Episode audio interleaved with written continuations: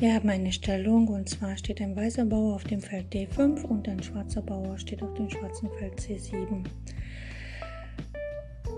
Wenn der schwarze Bauer nun aus der Grundstellung C7 nach C5 geht, betritt er das bedrohte Feld C6 und lässt es damit hinter sich. Nur im unmittelbaren Zug danach kann der weiße Bauer von D5 nach C6 gehen und den Bauern auf C5 sozusagen schlagen. Diesen besonderen Schlagzug der Bauern nennt man am schlagen.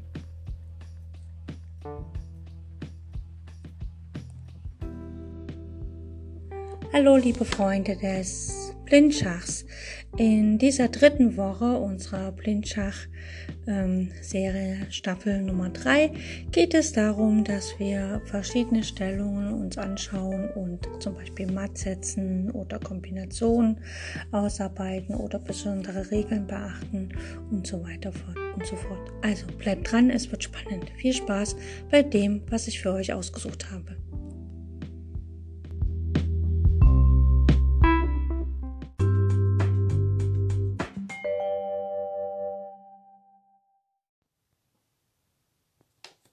Heute schauen wir uns eine Stellung an, wo Schwarz am Zug ist. Das ist wieder sehr taktisch. Allerdings geht es gar nicht so sehr darum, wie die Taktik ist, weil die Taktik ist sehr, sehr einfach. Es ist eher das Problem, dass man tatsächlich die Stellung im Kopf behält. Also fangen wir an mit der Stellung. Der weiße König steht auf dem Feld H3, nicht H1, sondern H3. Er ist da schon hingewandert. Die, der weiße König, ja, König H3. Die weiße Dame steht auf C4. Es gibt einen weißen Turm auf A7 und einen weißen Turm auf C3. Und es gibt einen weißen Läufer auf dem Feld E2. Und es gibt noch drei weiße Bauern, einen auf D4, G3 und H2. Das heißt also, der weiße König steht eingekesselt auf dem weißen Feld von seinen zwei weißen Bauern auf dem schwarzen Feld G3 und H2. Der schwarze König steht auf H8. Eine schwarze Dame steht auf dem Feld G5 ein schwarzer Turm, zwei schwarze Türme gibt es, einen auf B2, kontrolliert die 2 3 und einen auf G8, sowie ein Läufer auf D6 und drei Bauern, einen auf F5, G6 und H5. Hier Schwarz am Zug. Und da schauen wir mal. Wir wollen den König so schnell wie möglich matt setzen. Und nett wäre es ja, wenn irgendwie unser Turm von der zweiten Reihe mit eingreifen könnte. Im Moment ist das nicht möglich. Ähm, ja, und ähm, es ist für Schwarz wirklich an der Zeit, dass er mit jedem Zug Schach sagt, weil Weiß kann, Dame schlägt G8 Schach setzen. König muss auf G8 wieder nehmen. Und dann kommt einfach mal ähm, Turm C8 und wenn das dumm läuft, kann das sogar im Matt enden. Also da ist wirklich Gefahr in Verzug. Das heißt, der Schwarz muss sehr genau spielen und am besten mit jedem Zug Schach setzen. Also bam, bam, bam, bam, matt. Ne? Also äh, wenn es geht, in vier Zügen matt setzen oder vielleicht sogar noch schneller, aber wirklich bam, bam, bam. Ohne das geht's hier nicht. Man muss schon hier sehr auf Krawall gebürstet sein, um auch die Partie zu gewinnen. Und es gibt so äh, Kritik an der ähm, russischen Schachliteratur bezüglich Taktikaufgaben. Dort ist immer, dass man mit der dicksten Figur zuerst angreift und die, wenn es geht, auch opfert und dann geht die der Schachaufgabe. Und ähm, äh, ich kenne einen Großmeister, der sagt immer, der Faden reißt dort, wo er am dünnsten ist. Und dann schauen wir mal, wo für den schwarzen, für den weißen König die Luft am dünnsten ist. Und das ist tatsächlich überhaupt die Königsstellung von Weiß ist sehr gefährdet. Die Dame kann nicht eingreifen, die Weiße, die ist verdeckt durch den Bauern D4. Sie kann auch nicht eingreifen, weil der Läufer auf E2 steht. Also sie hat überhaupt keine Chance zu helfen gegen irgendeinen Schach. Und äh, die schwarze Dame und der schwarze Turm und der schwarze Läufer und die Bauern zeigen alle schon Richtung König. Und der König steht da von seinen Bauern umsingelt und von der Dame abgeschnitten, von den Türmen abgeschnitten, ganz alleine auf H3 und das riecht nach Matt. Also fangen wir an mit dem ganz brutalen Zug Dame G4 Schach. Ne, die Dame setzt nach G4 Schach. Und jetzt ist halt zu überlegen, was kann äh, Weiß gegen das Schach tun. Er könnte wahrscheinlich tatsächlich mit seinem König nach G2 gehen. Ähm, aber was würde dann Weiß äh, Schwarz spielen. Wahrscheinlich einfach Turm schlägt E2 Schach oder und dann ist die Dame noch weiter abgeschnitten und das endet dann letztlich wahrscheinlich auch im Matt, beziehungsweise kann man sogar ähm, einfach die Figur gewinnen. Ne? Dame schlägt E2 Schach, Dame schlägt zurück, der Turm schlägt zurück, König muss wieder setzen und Weiß hat einen ganzen Läufer mehr. Äh, Schwarz hat einen ganzen Läufer mehr. Aber wir wollen mal schauen, ähm, wenn Weiß das Damenopfer annimmt. Ne? Also wenn er nach Dame schlägt G4 äh, Läufer schlägt G4 spielt. Ja, kann ja sein.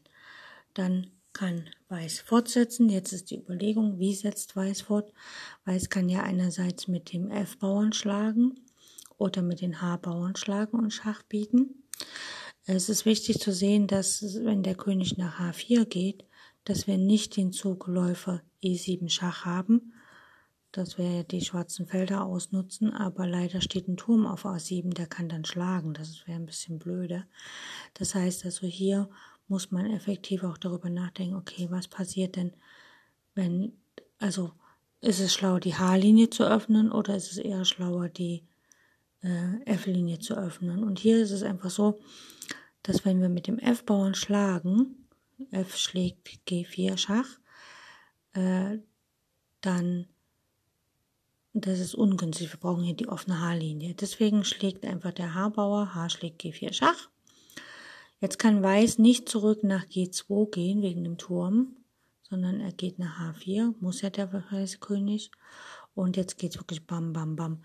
Ähm, der weiße König kann nicht mehr nach H3 zurück. Das heißt also, unser Turm könnte auf H2 schlagen.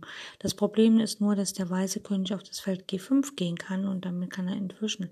Das heißt, wir müssen ihm diesen Ausweg verstopfen und das machen wir einfach mit G5 Schach. Ne, der Turm von der G-Linie deckt nach dem Bauern.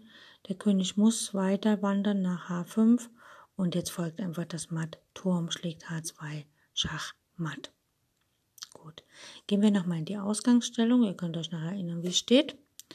Ne, ich, äh, eigentlich ist wirklich nur wichtig hier so, äh, der König steht auf H3, ein Bauer auf H2, ein Bauer auf G3, Läufer auf E2, Turm auf C3 und unser König, der Schwarze, steht auf H8, Turm auf G8, Dame auf G5, flankiert vom Bauern auf F5, G6, H5. Es gibt noch einen Läufer auf hm, D6 und einen Turm auf B2. Und wir haben hier Dame G4 Schach gespielt. Und äh, wir haben ja hier mit dem Läufer geschlagen. Der König könnte natürlich auch nach G2 gehen. Aber was folgt denn dann für ein Zug? Was kann dann ähm, Schwarz einfach spielen? Wenn er weggegangen ist.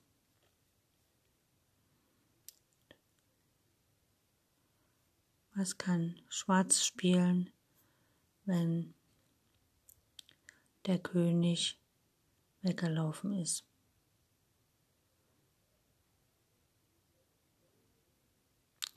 Wie gesagt, das Einfachste, was ich jetzt hier so sehe, ist, dass wirklich der Turm auf E2 schlägt mit Schach.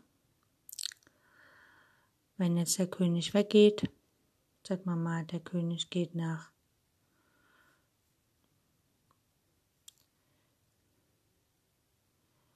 König geht weg, dann kann halt einfach die Dame nachziehen und matt setzen. Gut, das war die Aufgabe für heute.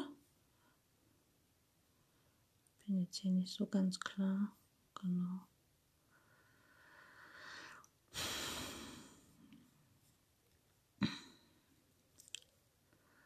Und ähm, ich will nochmal, wirklich nur nochmal nachschauen.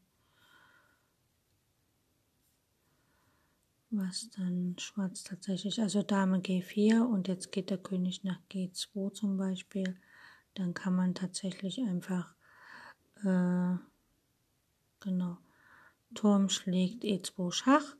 Und wenn jetzt der König, also wenn die Dame schlägt auf E2, ist ja klar, dann schlägt die Dame zurück mit Schach, das ist logisch.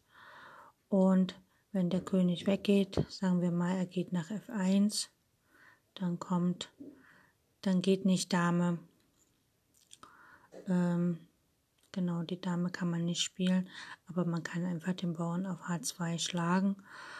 Und ähm, genau, hier unten droht ja kein Matt, weil nach Turm der, der, Läufer kann ja immer noch nach F zurück, ne? Also äh, so.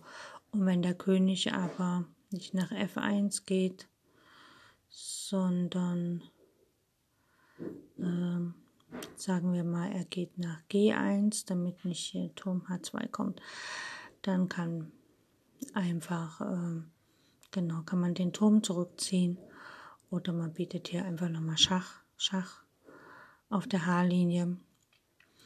Und wenn der König jetzt hochläuft, dann kann äh, die Dame nochmal Schach bieten oder es kommt einfach Turm G nach E8 und dann ist der Turm gedeckt und Weiß, äh, Schwarz hat einfach eine Figur mehr.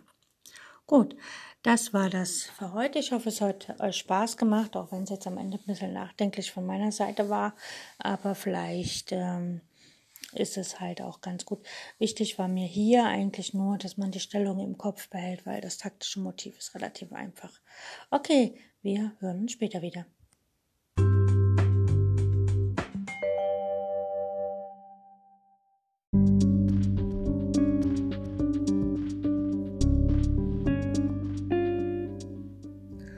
So, das war's für heute mit den Übungen zum Blindschach.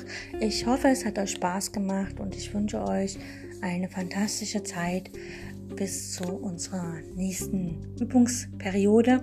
Mm, wenn ihr Freunde, Bekannte, Verwandte habt, die auch Schach spielen und vielleicht im Schach besser werden wollen, dann empfehle ich euch, dass ihr denen meinen Podcast äh, empfehlt, sodass sie praktisch auf Spotify und sonst wo auch immer oder auf Encore meinen Podcast sich anhören können und die Serie zum Thema Blindschachlernen sich anhören können. Das ist jetzt, jetzt schon die dritte Staffel. Das heißt also, es waren schon zwei vorher, die kann man sich auch anhören, ein bisschen üben. Und wir hören uns dann morgen wieder oder im nächsten Teil. Und falls es euch zu schwer wird, hört die Serie einfach nochmal diesen Teil und wenn ihr jetzt zum Beispiel heute Teil 1 hört, morgen Teil 5 oder sowas, dann immer mal wiederholen, weil Wiederholung schult unseren Geist und lässt uns auch die Dinge tatsächlich lernen, sodass wir immer, ähm, wie soll ich sagen, immer fitter mit dem Thema werden und uns immer mehr auskennen und es für uns nur natürlich wird, blind Schach zu spielen, ohne Schachfiguren, ohne Schachbrett. Und letztlich in unseren Zeiten heutzutage, wo wir vielleicht unsere Freunde und so nicht so treffen können, wie wir wollen, dann ist es vielleicht ganz witzig, wenn man mal über Skype oder Telefon oder irgendein Chat ganz normal Schach spielen kann, ohne ein Brett in der Hand zu haben oder ein Brett vor der Nase zu haben. Okay, ich wünsche euch eine gute Zeit und danke fürs Zuhören und bis bald. Tschüss.